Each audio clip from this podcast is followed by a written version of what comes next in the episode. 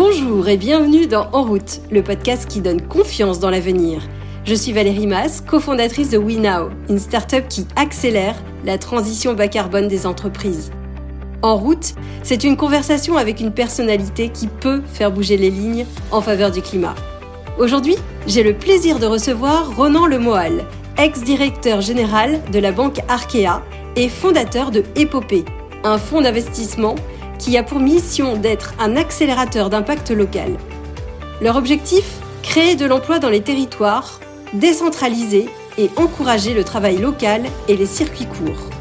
Avec Ronan, nous allons parler de croissance verte et durable, de l'importance de la création de valeur par l'ancrage local et de transition environnementale et sociétale dans les entreprises. Vous êtes prêts à changer votre vision du monde? Alors, en route Bonjour Renan Bonjour alors, toute première question, vous avez fait un choix audacieux, celui de tout quitter pour euh, lancer une entreprise plutôt dans l'impact. Comment on fait ce choix? Comment, comment on a l'idée? Pour ce qui me concerne, et pour ce qui concerne Charles, qui est mon associé avec qui euh, on a monté ce projet, c'est pas quelque chose qui est arrivé du jour au lendemain. Il y a un processus de mûrissement relativement long. C'est euh, des discussions qu'on a entre nous deux, qui d'ailleurs ont forgé cette conviction qu'on pouvait bosser ensemble sur des évolutions de la société qu'on a observées l'un et l'autre cette idée sur laquelle euh, nous qui avons été éduqués dans, pour les 30 glorieuses, pour une partie en tout cas, bah, cette idée sur laquelle oui, euh, une société qui va bien, c'est pas une société qui crée juste de la richesse économique, c'est autre chose que ça. Une société qui va bien, c'est une société qui rend peut-être un peu, donne un peu plus de place également euh, à ce qu'on appelle maintenant les territoires.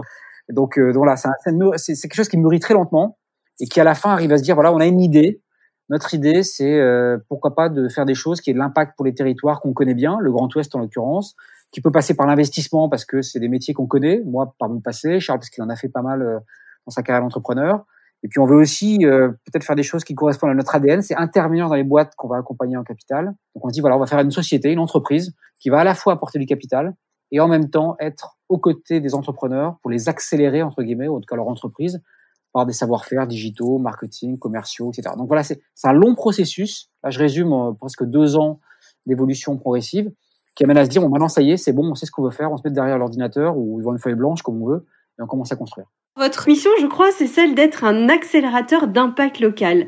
La France est extrêmement centralisée et vous, vous voulez décentraliser, encourager les entreprises locales, euh, le travail local, les circuits courts. Comment vous comptez procéder? De dogme selon laquelle si on atteint un ROE de temps, si l'économique va bien, le reste va, va suivre également et tout ira bien. Ça, c'était valable à une époque où finalement la ressource, euh, on va dire environnementale et puis euh, sociétale était peut-être considérée comme illimitée, et euh, tout le monde constate que c'est dépassé. Donc en fait, ça part de ce constat de se dire, si on admet qu'effectivement les ressources et environnementales et sociétales ne sont pas illimitées, alors il faut avoir un prisme différent pour regarder les choses.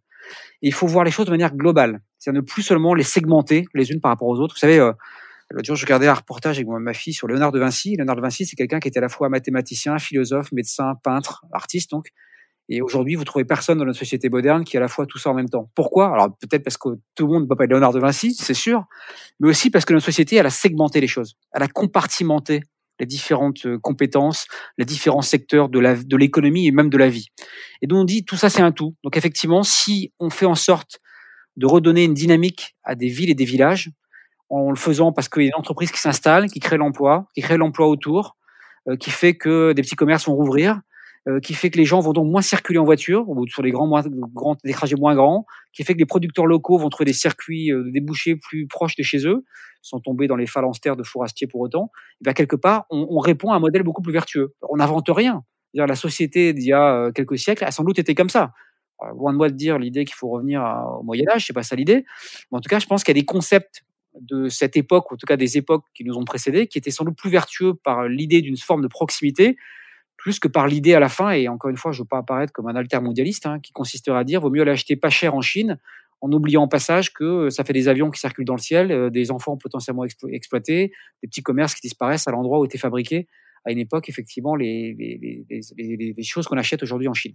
Donc c'est partie d'un concept aussi bête que ça. Et on s'est dit, en fait, comme M. Jourdain fait de la pro sans le savoir, on peut faire de l'aménagement du territoire sans le savoir en faisant grandir les entreprises dans les régions. Voilà, c'est aussi bête que ça.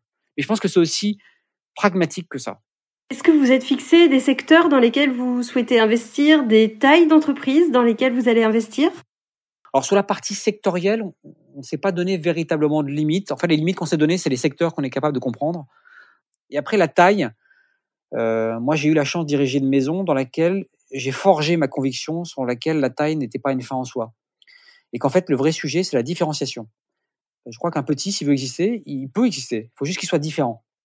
Et donc, je pense qu'une entreprise, pour grandir, pour prospérer, elle peut grossir ou grandir, c'est une voie possible, mais elle peut exister en étant toute plus petite. Mais pour ça, il faudra qu'elle soit différente, que sa valeur perçue, apportée, soit différente de celle du grand ou du gros. Et finalement, en faisant la promotion des modèles de proximité, c'est ce qu'on va peut-être faire. je ne dis pas qu'on va être les seuls à résoudre cette équation, parce qu'il ne suffira pas de notre énergie à tous les deux et notre équipe pour y arriver. En tout cas, s'il y a beaucoup de gens qui développent des thématiques comme les nôtres, et on pense qu'il y en aura dans les années qui viennent, alors on sera des contributeurs à l'éclosion de plus petits modèles que je ne vais pas opposer aux grands, mais qui apporteront des choses différentes. Je ne veux pas opposer Amazon au petit, commerce. On pourrait philosopher là-dessus ou disserter là-dessus pendant très longtemps. Je préfère apporter ou essayer d'apporter des choses différenciantes au petit commerce qui continue à pouvoir se battre avec ses armes. Je ne sais pas s'il faut dire contre, mais à côté d'un Amazon et exister lui aussi. Voilà ce à quoi je crois. Parce que sinon, c'est comme vouloir couper la mer avec les mains, ça marche pas. Donc, il euh, faut chercher autre chose.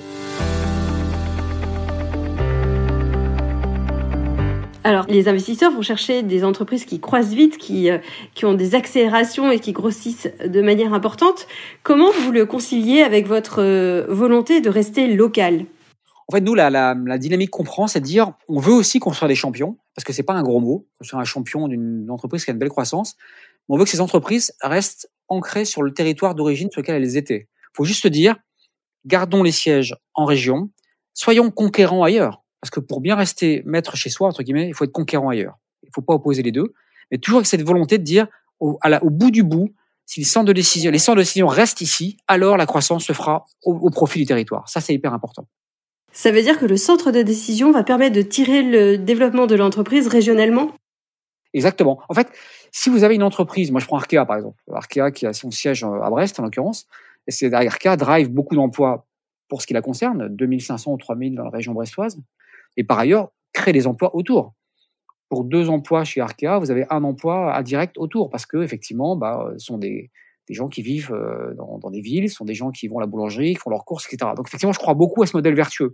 Si on veut redynamiser les territoires, le fait de créer des entreprises et des champions en région, c'est une bonne dynamique. D'ailleurs, l'Allemagne, qui a 70% de PME, s'y est pas trompé, euh, L'Allemagne, qui a des PME plus grosses que la France, s'y est pas trompé. Donc, il ne faut pas opposer la taille, entre guillemets, des PME et la, densification des territoires.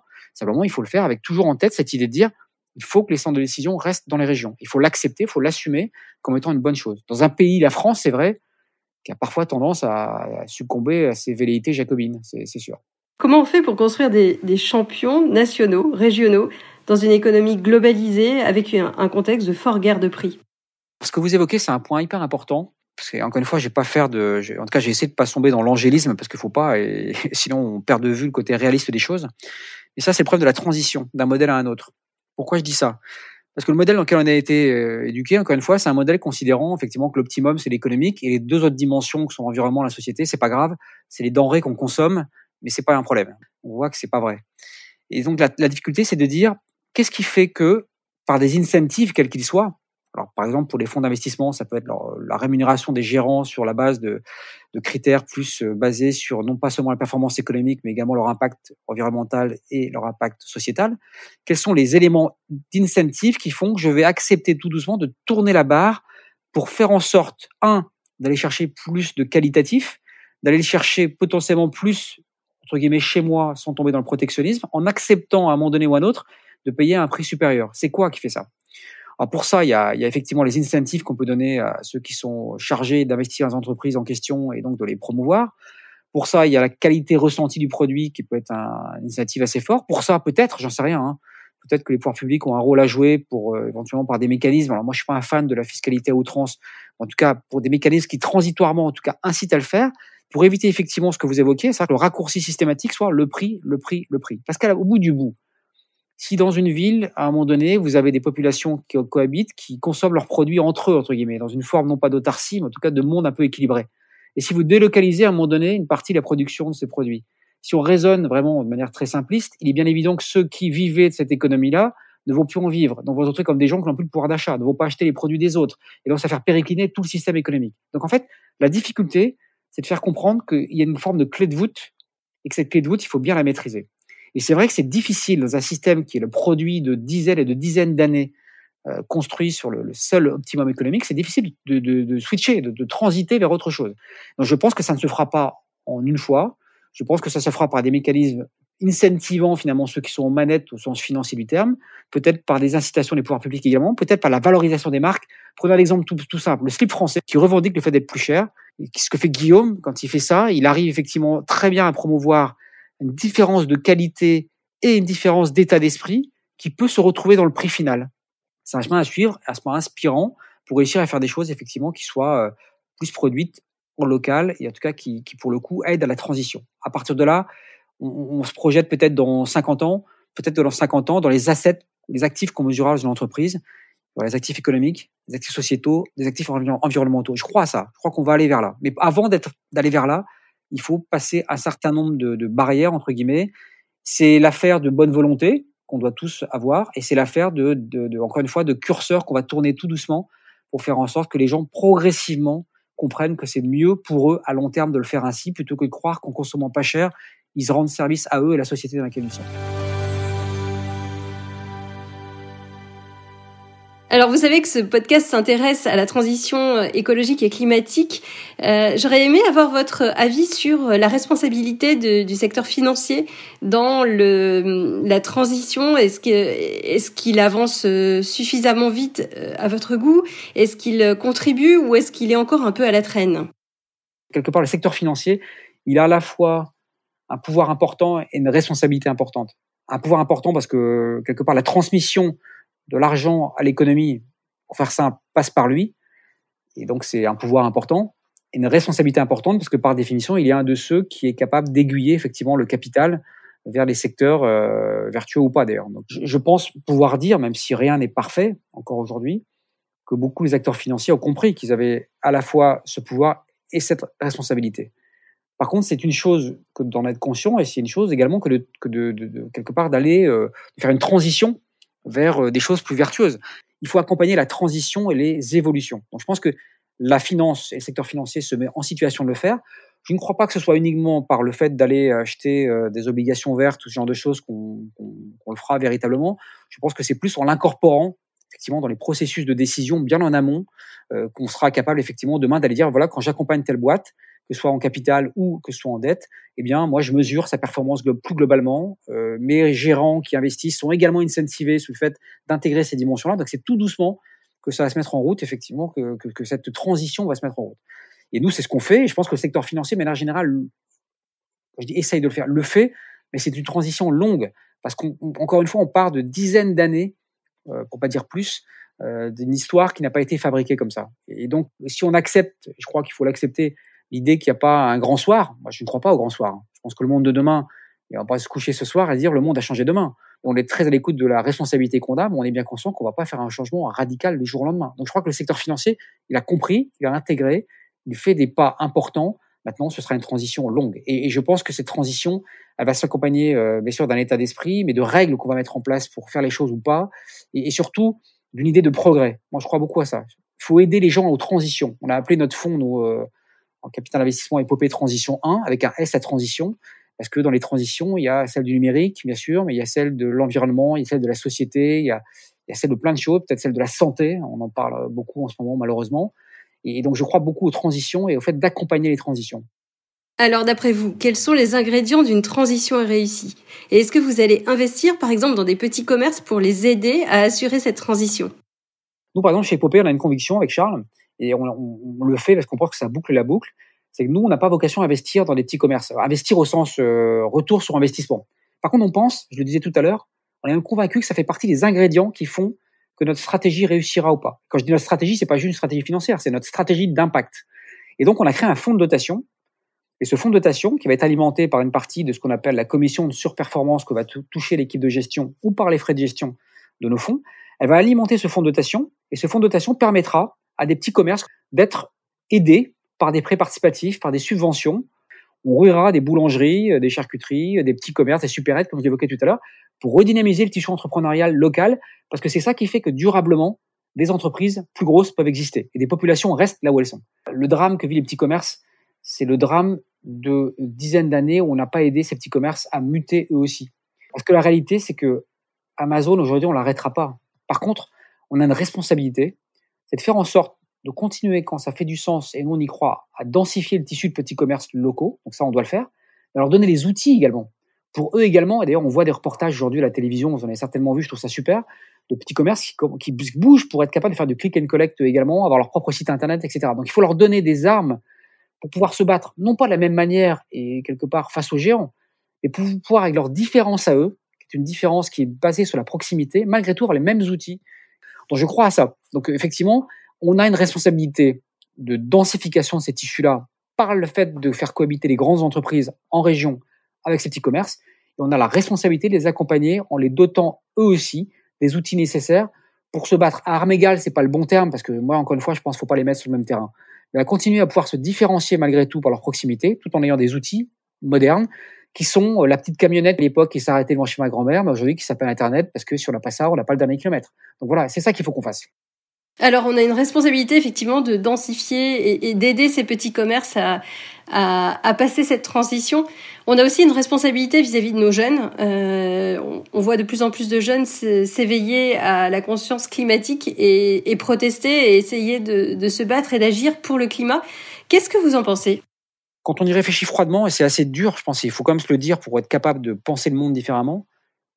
Les enfants, euh, on va dire ceux qui ont, je parle même pas des plus jeunes, mais ceux qui ont entre, euh, on va dire, 15 et 25 ans aujourd'hui, c'est la première, les premières générations qui potentiellement sont en situation de connaître un monde moins bien que celui que leurs parents ont connu.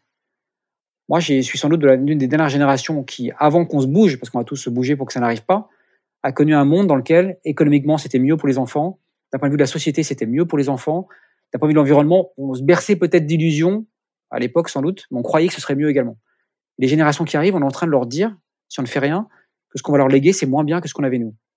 Une société qui vit comme ça, c'est pas une société euh, qui est bien. C'est pas une société qui est saine en tout cas. Donc, il est encore temps pour se bouger.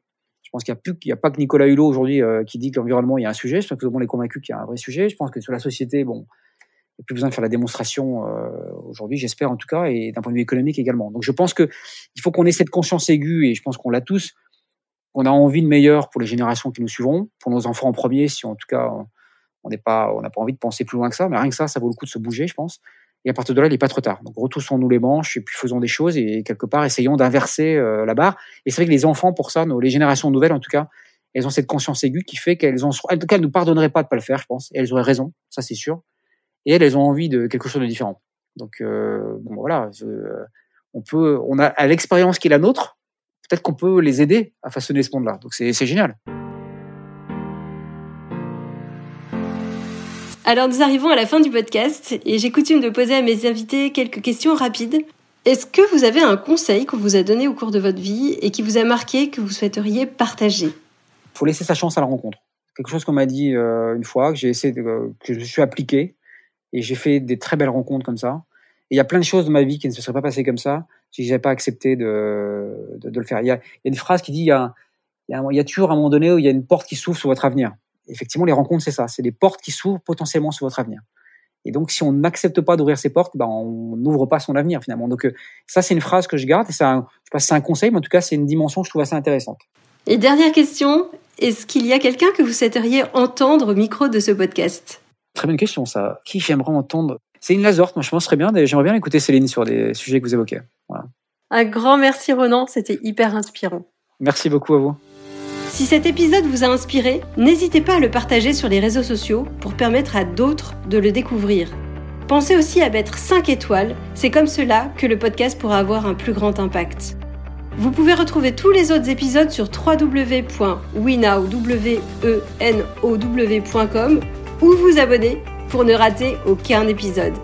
La semaine prochaine, j'interviewerai Maëva Courtois, cofondatrice et directrice générale d'Elios, une néobanque verte. À très vite!